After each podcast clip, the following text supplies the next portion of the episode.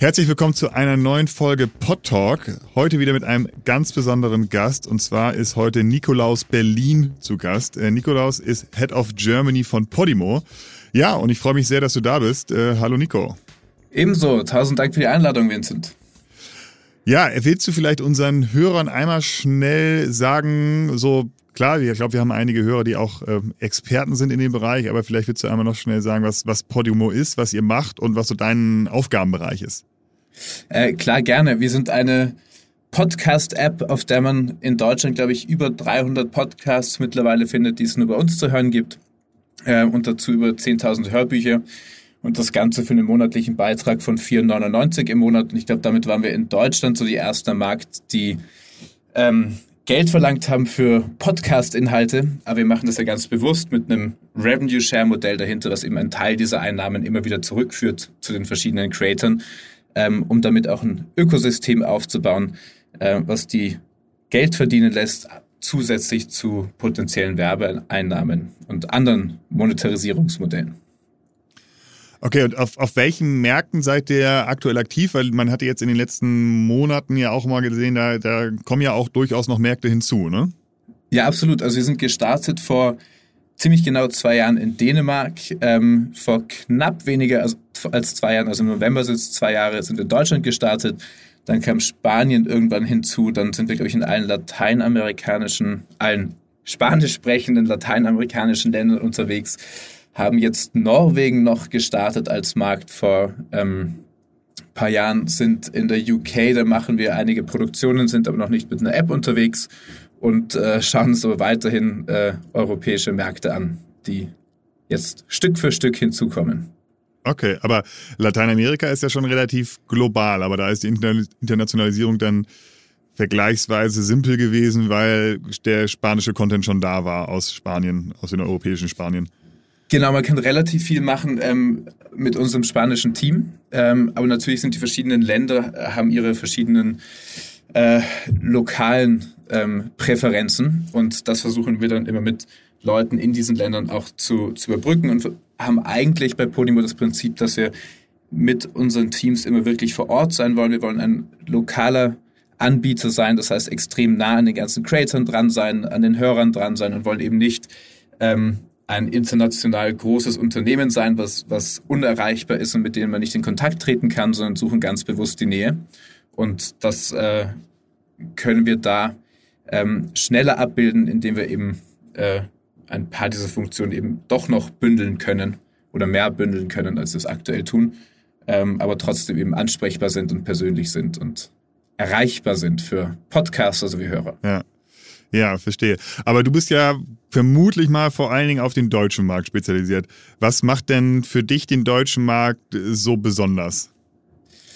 Ähm, gute Frage. Generell als Markt ist natürlich wahnsinnig spannend. Riesengroßer Markt, äh, fast 100 Millionen Deutschsprechende in Europa. Ähm, Deutschland ist ein sehr audioaffiner Markt äh, auf der einen Seite, also im ganzen Bereich Hörbücher etc. ist Deutschland absoluter Vorreiter und die Deutschen hören wahnsinnig gerne Audio. Ich glaube, das ist bei uns gelernt.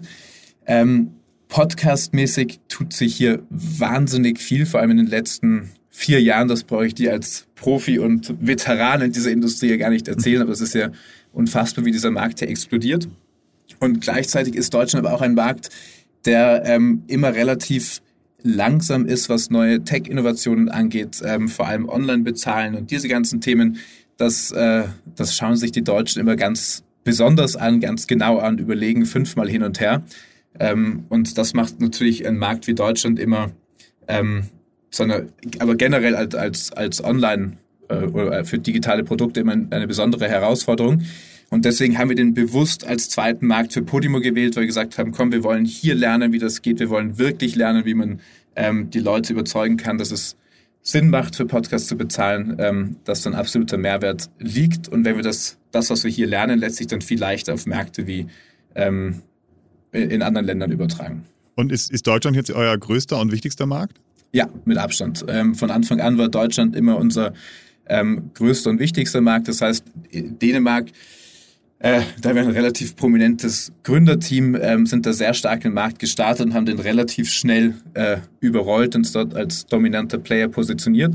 Und deswegen war wirklich auch vom gesamten globalen Team von Anfang an die Aufmerksamkeit eigentlich auf Deutschland mit dem Ziel, ähm, äh, auch in Deutschland einer der ähm, prominentesten, begehrtesten und bekanntesten Podcast-Player zu werden. Ja, auf jeden Fall sehr spannend, was ihr da auf den, auf den deutschen Markt schon erreicht habt. Wie, würdest du, wie siehst du das denn selber, so die letzten, genau, anderthalb Jahre, beziehungsweise fast zwei Jahre, hast du ja gesagt. Ähm, seid ihr da ähm, zufrieden mit eurer Entwicklung auf dem deutschen Markt? Ähm, absolut. Es ist interessant, dass du die Frage stellst, ich finde, man vergisst so oft ähm, zurückzublicken, was man eigentlich schon alles gemacht hat. ich glaube, wenn man so ein bisschen Resümee zieht, vor zwei Jahren, als wir gestartet sind, wurden wir ähm, etwas belächelt. Die meisten haben gefragt, was wir zahlten für Podcasts. Und da kommt schon wieder so eine Eintagsfliege um die Ecke, die versucht, hier irgendwas im Podcast-Bereich zu machen.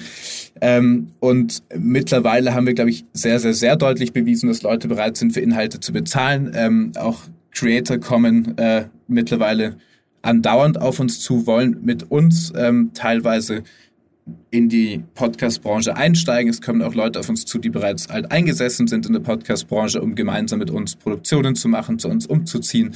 Ähm, und äh, mit dem Blick darauf, glaube ich, können wir äh, sehr stolz und froh auf die vergangenen zwei Jahre zurückblicken und was wir in der Zeit hier bereicht, äh, erreicht haben. Aber wir haben natürlich noch äh, einiges vor. Das heißt, ich würde sagen, die zwei Jahre waren gut, aber ähm, wei weiter geht's. Wie viele Nutzer konntet ihr in den letzten zwei Jahren überzeugen, bei euch ein Abo abzuschließen? Ähm, das sind alles Zahlen, die darf ich natürlich nicht rausgeben. Aber ähm, wir sind, ich würde sagen, extrem zufrieden und ist auch mit unserem aktuellen Wachstum. Wir haben am Anfang, oder ich glaube generell, was so ein bisschen die, die Komplexität an dem Thema ist, ist die Frage, wie überzeugt man eigentlich Leute ein Abo abzuschließen. Was wir gelernt mhm. haben, was, was in Deutschland auch sehr schwer ist, ist, wenn man mit der Kommunikation rausgeht und sagt, hier passt mal auf, hier ist eine Podcast-App, zahlt doch mal für eine Podcast-App. Ähm, da sind wahnsinnig viele Sachen drinnen, die man den Leuten erzählen muss. Die meisten, für die ist Podcast leider immer noch ein abstrakter Begriff ähm, und können sich da sehr wenig drunter vorstellen. Und da muss man viel zu viel erklären in dieser ganzen Werbebotschaft.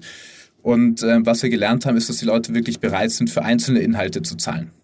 Ja. Das heißt, ähm, keine Ahnung, mit äh, verschiedenen Creatoren, wie zum Beispiel mit Marie Nasemann oder ähnlichen, ähm, wenn wir spezifisch uns auf ein Format ähm, fokussieren und das an die richtige Zielgruppe bringen, dann sind die Leute absolut bereit, auch für dieses eine Format alleine fünf Euro zu bezahlen. Und dadurch kommen sie dann ähm, in unser Portfolio rein und entdecken, was es eigentlich noch für andere spannende Sachen gibt.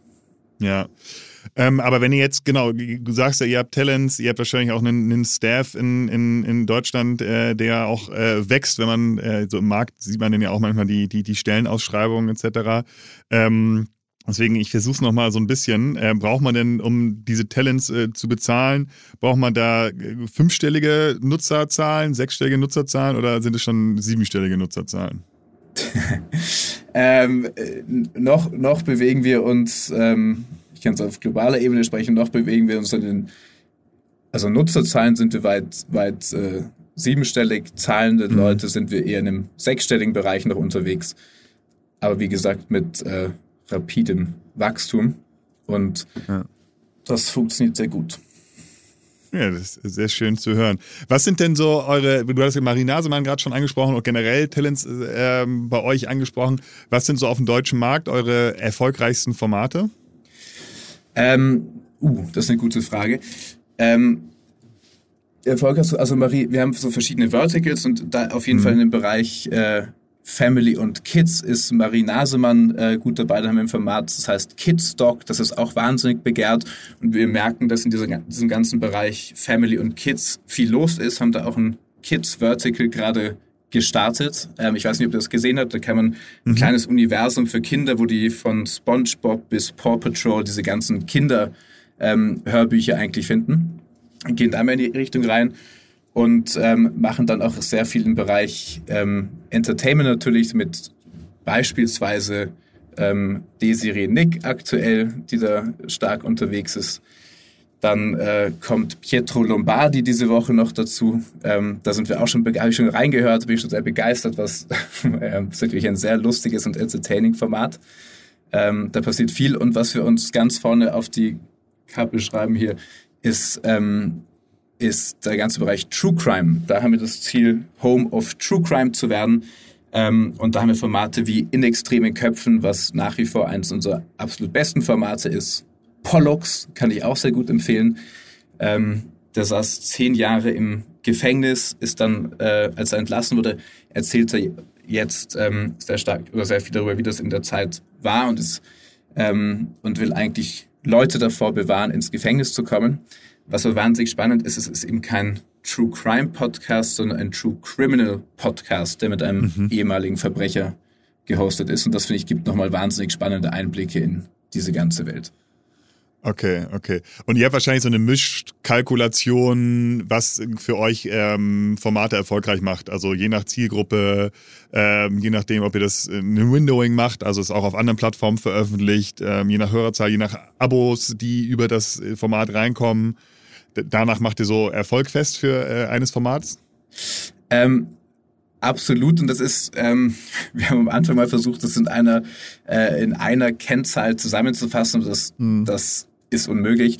Genau wie du gesagt hast, das eine ist natürlich, hier fokussieren uns wahnsinnig auf Wachstum. Das heißt, auf der einen Seite schauen wir uns mal ganz klar an, wie viele Leute bringt ein Format eigentlich? Und da kann man sich auf der einen Seite anschauen, wie viele First Plays, das heißt, wie viele Leute, die mal die App runterladen und anfangen, dieses Format zu hören. Und dann kann man sich anschauen, wie viele Premium First Plays äh, generiert ein Format. Das heißt, was bei wie vielen äh, Leuten ihr ein Abo abgeschlossen hat, ist es das erste Format, das eingehört wird. Ähm, dann schauen wir uns natürlich noch dahinter liegend auch die Creator an ähm, und wie viele Leute die einzelnen Hosts reinbringen. Das ist, geht alles so ein bisschen diesen Teil Akquise.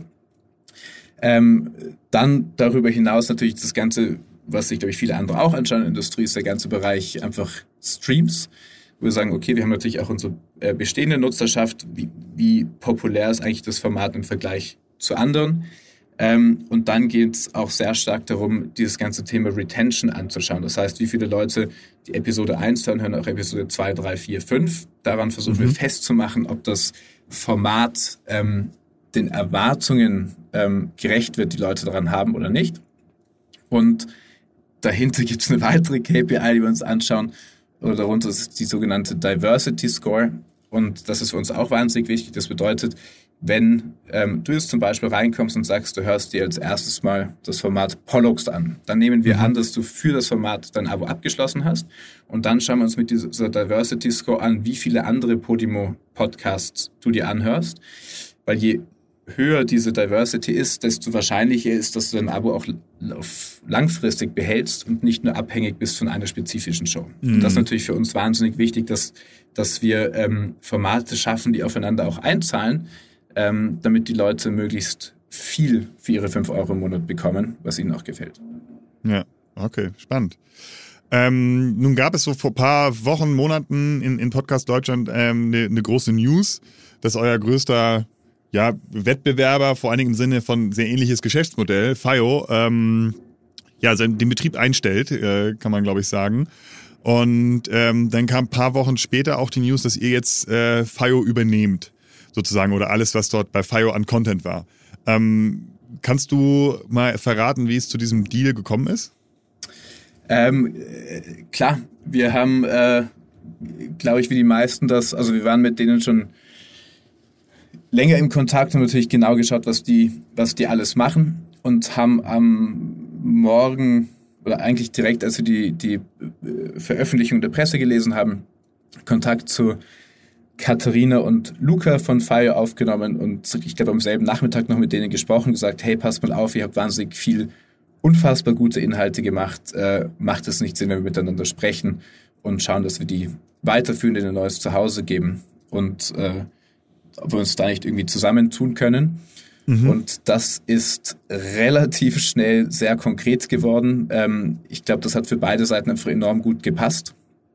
Ähm, inhaltlich, wir haben ein sehr ähnliches Verständnis vom Markt, sehr ähnliche Überzeugungen vom Markt. Ähm, und dann ist es trotz Feriensaison und allem hin und her, haben, glaube ich, beide Teams einfach Unfassbares geleistet, um da schnell auf den gleichen Nenner zu kommen. Dass wir da in Zukunft uns zusammentun und. Was, was erhofft ihr euch von dieser Übernahme? Ähm, ich, ich glaube und hoffe, das liegt auf der Hand. Wir bekommen äh, dadurch über 50 weitere exklusive Inhalte, die wir unserem Angebot hinzufügen können. Das heißt, wir können, glaube ich, und das sind alles wirklich hochwertig ähm, und phänomenal produzierte Formate. Das heißt, wir können wahnsinnig viel neue exklusive Inhalte unseren Hörern anbieten. Ähm, auf der einen Seite baut das auf unser bestehendes inhaltliches Portfolio auf. Es ist viel in diesem ganzen Bereich Crime und Thriller. Ähm, und zusätzlich gibt es uns einen Einstieg in diesen ganzen Fiction-Bereich, den wir immer, mit dem wir immer geliebäugelt haben, aber noch nicht mhm. die ersten Schritte gemacht haben und äh, oder nur die ersten Schritte gemacht haben. Und das gibt uns, glaube ich, einen, einen äh, hilft uns einen großen Schritt in diese Richtung zu machen, um auch unser Angebot in die Richtung zu ergänzen.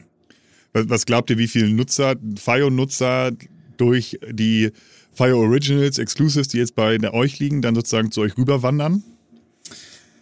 Ähm, die genauen Zahlen weiß ich zum Glück, kann ich dir nicht sagen. Aber es sind ähm, relativ viele. Also wenn man in die Fire-App heute reingeht, dann steht, ist ja da klar kommuniziert, ähm, dass das Ganze bei uns weitergeht. Ich glaube, das ist äh, super für die ganzen Fire-Nutzer, weil die können ihre Inhalte weiterhören.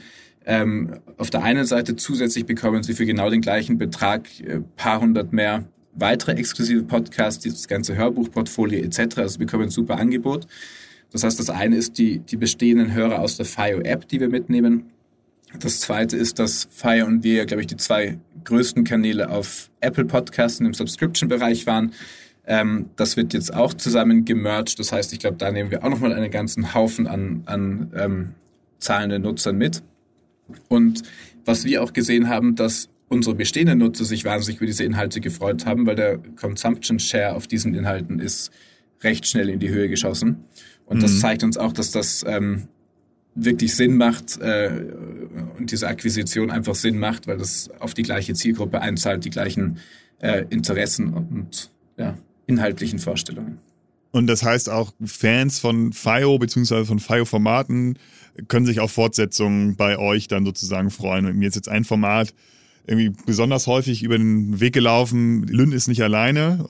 Ähm, ja, gibt es für solche Formate dann Fortsetzungen bei euch? Steht das schon fest?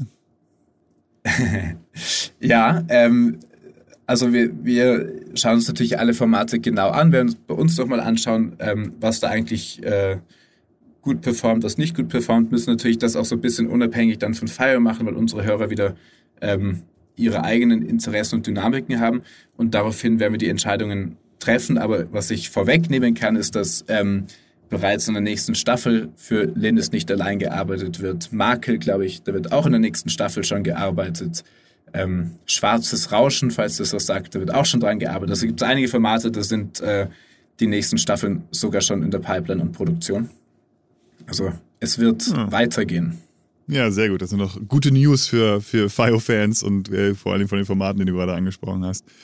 Ähm, wenn FIO jetzt ja offensichtlich nicht ganz funktioniert hat ähm, und ihr ein ähnliches Geschäftsmodell habt, was funktioniert dann bei Podimo besser? Was macht ihr besser, dass es bei euch funktioniert? Ich glaube, da kommt es auf paar verschiedene Ebenen und Sachen an. Das eine ist ähm, mal das ganze Thema Tech und Tech-Investitionen. Ich glaube, wenn man sich sowas anschaut, und so ein Produkt wie Podimo oder Fire, fließt natürlich das, also ein Großteil unserer Investitionen in die Entwicklung einer App. Ähm, und die auf einem Markt alleine zu äh, monetarisieren zu müssen, das ist sehr teuer. Das sind Sachen, die sind aber relativ leicht skalierbar oder Kosten, die du relativ leicht auf verschiedene Länder umlegen kannst. Ich glaube, das gibt uns einen enormen Vorteil, weil wir das eben über verschiedene Kosten hinweg, äh, Länder hinweg verteilen können. Ähm, das zweite ist, ähm, da war ja Fire auch in einer besonderen Position. Das läuft ja alles zusammen unter der 7-One Ad Factory, mhm. wenn ich das richtig zusammenkriege. Und da wurde so ein bisschen getrennt. Die haben sie gesagt, okay, wir haben die ganzen Inhalte, die sich nicht wirklich durch Werbung monetarisieren lassen, die schieben wir rüber Richtung ähm, Fire. Und das war alles, was im Bereich eben Crime, Fiction, Ähm, äh, dann haben sie viel so Dokumentationen etc. gemacht, aber es war sehr schwer, oder es war eher schwer in dem Bereich, das, das Werbe zu finanzieren. Ähm, und dann haben sie das zweite Vertical und da laufen diese ganzen Personality-Formate drunter. So. Was aber sehr klar ist und was wir auch sehr klar sehen, ist, dass Personalities, die treiben auch Subscriptions, weil Leute sind bereit in erster Linie mal zu sagen, ich zahle für, ich, ich liebe Person X und ich möchte mehr Inhalte von der haben und deswegen bin ich bereit, für die auch nochmal ähm, 5 Euro mehr im Monat auszugeben. Mhm. Und, und wenn du das trennst voneinander, dann ist es wahnsinnig schwer, nur mit Inhalten, die von sich selbst keine neuen Nutzer ziehen, die alle über Paid Marketing und, und, und ähm, zu erreichen. Das sind, glaube ich, das sind mhm. zwei wesentliche Unterschiede. Das dritte ist, Fire hat am Anfang, glaube ich, sehr stark in Markenbildung ähm, investiert. Wir sind eine komplett andere Strategie gefahren. Wir haben eigentlich gar nichts in Markenbildung investiert, sondern rein in Performance Marketing und wirklich ganz genau angeschaut, wo schaffen wir es, die Nutzer am äh, zielsichersten und günstigsten, günstigsten zu bekommen, so sich das Ganze eben auch rechnet und werden mhm. erst in Schritt zwei ähm, in Markenbildung investieren. Und das waren, glaube ich, so drei wesentliche ähm, Unterschiede, warum ähm, so ein Geschäftsmodell wie Podimo dann doch etwas mhm. anders aufgestellt ist, wie ein lokaler Player, der versucht, nur in Deutschland einen gewissen Teil an Inhalten mit äh, über Paid zu monetarisieren. Schaust du dir an, was Luminary in, in Amerika macht? Also vielleicht für alle Hörer, das ist auch eine, eine App, wo man exklusiven Podcast, äh, Podcast-Inhalte über ein Abo bekommt. Genau, ich muss ehrlich gestehen, hier war am Anfang relativ äh, nah an denen dran, habe das genau verfolgt, ähm, weil die sind auch relativ, sind glaube ich genau gleichzeitig gestartet wie mit meinem vorherigen Unternehmen Besser FM, was auch eine Podcast-App war. Ähm, und habe von denen in letzter Zeit recht wenig gehört. Aber hast du irgendwas in letzter Zeit von denen gehört? Wie ähm, nee, ich finde genau, man, das stimmt schon. Man, man bekommt wenig mit. Ich glaube, letztes Jahr war irgendwann mal die News, dass sie relativ viel Geld pro Monat verlieren. Ähm, also dass so die, die, die Talents und die, der Aufwand und die Kosten für die Exclusives deutlich höher waren als, ähm, als die Einnahmen über die Abonnenten. Und ähm, ich, das äh, müsste ich jetzt glaube ich nochmal nachprüfen, aber ich glaube, sie waren jetzt auch dabei bei den bei Apple, ne? also bei den Apple-Abo-Modell dass sie ihre Formate ähm, über das Apple-Abo-Modell sozusagen ähm, gelauncht haben okay. äh, und auch anbieten, ähm, um darüber auch ähm, Geld zu verdienen. Ne? Ähm, ja, und ich glaube, sie haben zwischendurch auch nochmal eine neue, eine neue Runde gemacht, äh, eine, eine etwas kleinere Runde, aber ja, da nochmal neues Geld eingesammelt. Ja, das äh, ist, äh, da, da waren die schon immer sehr gut drin im, im äh, Geld einsammeln. Ich glaube, was Luminary noch signifikant unterscheidet von, von Podimo und unserem Ansatz, ist, dass Luminary sagt, okay, perfekt, wir kaufen uns exklusive Inhalte und die verkaufen wir einfach über unsere eigene App. Und denen geht es im Wesentlichen darum, ähm, Inhalte für sich bestmöglich zu monetarisieren. Mhm. Da ist ja unser Ansatz, geht vielmehr in die Richtung zu sagen, okay, wir wollen eigentlich eine Plattform schaffen, auf der Creator Geld verdienen können. So, und wir versuchen immer mehr Anreize zu schaffen, wie ein Creator über Podimo Geld verdienen kann, so dass wir auf lange Sicht, ähm, wir wollen das nicht für, für unsere eigenen, wenn du möchtest, Einnahmen und Margen auf den Podcast optimieren, sondern wir wollen das dahingehend optimieren, dass möglichst viele Creator das als ähm, zusätzliche ähm, Einnahmensquelle für sich nutzen können, weil wir einfach fest daran glauben, dass das neben werbefinanzierten äh, oder neben der Werbefinanzierung als Finanzierung für Podcasts auch weitere Standbeine nötig sind, ähm, hm. um diese Industrie anzutreiben. Und deswegen haben wir, bauen wir eigentlich ein Produkt, was von viel mehr Leuten ähm, unterstützt und gebackt wird, aus der ganzen Community gebackt wird. Ähm, und das ist nicht so wirklich der Fall bei Luminary, was ich mitbekommen habe. Hm. Ja, äh, wird auf jeden Fall interessant sein zu beobachten, weil sie da ja eine, äh, eine ganze Menge Geld eingesammelt haben, also ja eine dreistellige Millionensumme. Ähm, das ist natürlich für eine Media Company eigentlich schon äh, sehr, sehr viel Geld. Ja. Ähm, wie sieht das denn bei euch aus? Steht da bald eine neue Runde an mit dem, mit dem Erfolgsaussichten, die du so geäußert hast? Ähm, Wäre das doch vielleicht gar kein schlechter Zeitpunkt, oder? Ähm, äh, generell ist das, glaube ich, ähm, äh, ist das absolut bei uns immer wieder notwendig, weil wir genau, ähm, wir, wir sind ein VC-finanziertes Unternehmen und was wir jetzt in den letzten Monaten gemacht haben, ist rauszukriegen, wie funktioniert eigentlich diese Wachstumsformel am allerbesten. So, und das haben wir jetzt immer mehr und mehr gelernt. Das heißt, jetzt in nächster Zeit ist natürlich absolut ähm, irgendwann der Zeitpunkt, wo man sagt, okay, man geht wieder raus auf den Markt, äh, sammelt weiteres Kapital ein, um dann diese Wachstumsformeln äh, zu skalieren und damit noch schneller wachsen zu können. Und wir haben ja, wie gesagt, mhm. noch einiges vor mit weiteren Märkten, weiteren Produktionen. Ähm, das ist alles relativ kapitalintensiv am Anfang. Okay, okay. Ja, äh, wir werden es auf jeden Fall beobachten oder ich hoffe, dass du uns äh, frühzeitig Bescheid sagst, wenn es da News gibt. Ähm, aber vielleicht dann nochmal so jetzt auch, auch zum Abschluss, ähm, was können wir denn generell noch von, von euch erwarten? Also ich glaube, mit FIO ist ja ein Riesenschritt, haben wir jetzt ähm, ausführlich drüber gesprochen.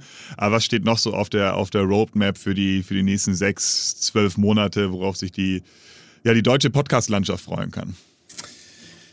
Ähm, ich glaube, ganz besonders würde ich highlighten diesen ganzen Bereich ähm, True Crime.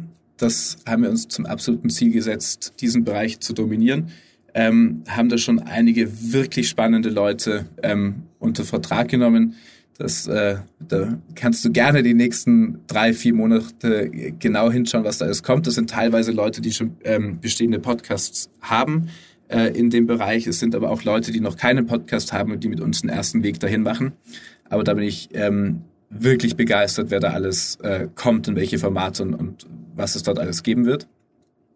Und ähm, zusätzlich wollen wir diesen ganzen Bereich Entertainment noch deutlich ähm, weiter ausbauen, haben da auch wirklich viele spannende Leute noch äh, in der Pipeline, die, glaube ich, jetzt über die nächsten Monate alle, alle kommen werden.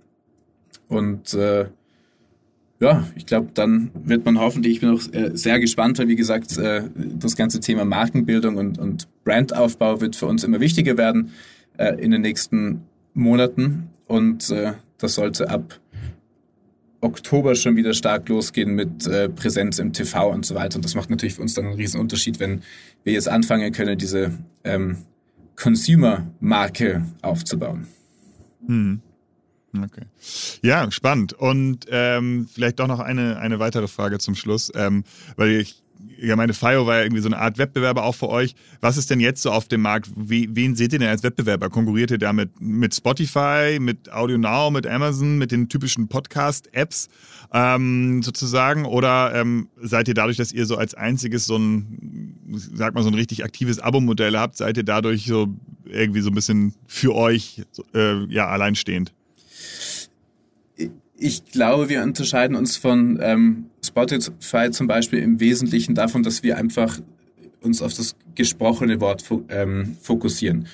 Und alles, was unsere Produktentwicklung angeht, gehen wir in den nächsten sechs bis zwölf Monaten, ähm, geht, geht ausschließlich darum, wie Leute es schaffen, Podcasts äh, besser zu entdecken und eine bessere äh, Erfahrung rund um das gesprochene Wort zu machen. Und das entscheidet sich, unterscheidet sich doch wesentlich ähm, von Musik. Und ich glaube, dass sie es auf der einen Seite schwer haben werden, diese beiden ähm, ja, Produkte zusammenzubringen, Musik und, und das gesprochene Wort.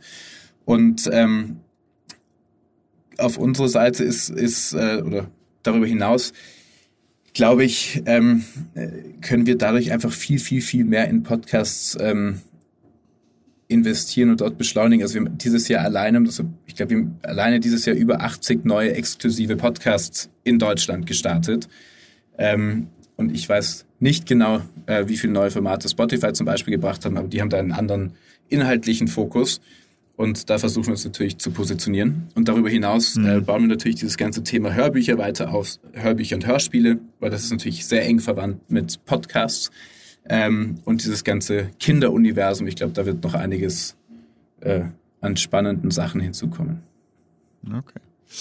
Ja, Nico, äh, vielen Dank dir. Ähm, ja, vielen Dank für deine Zeit, vielen Dank für das Gespräch. Das hat mich auf jeden Fall sehr gefreut, mal in dieser Runde hier mit dir zu quatschen. Danke sehr für die Einladung nochmal. Ja, sehr gerne. Und äh, genau, dann bis bald. Bis bald. Ciao. Dieser Podcast wird produziert von Podstars bei OMR.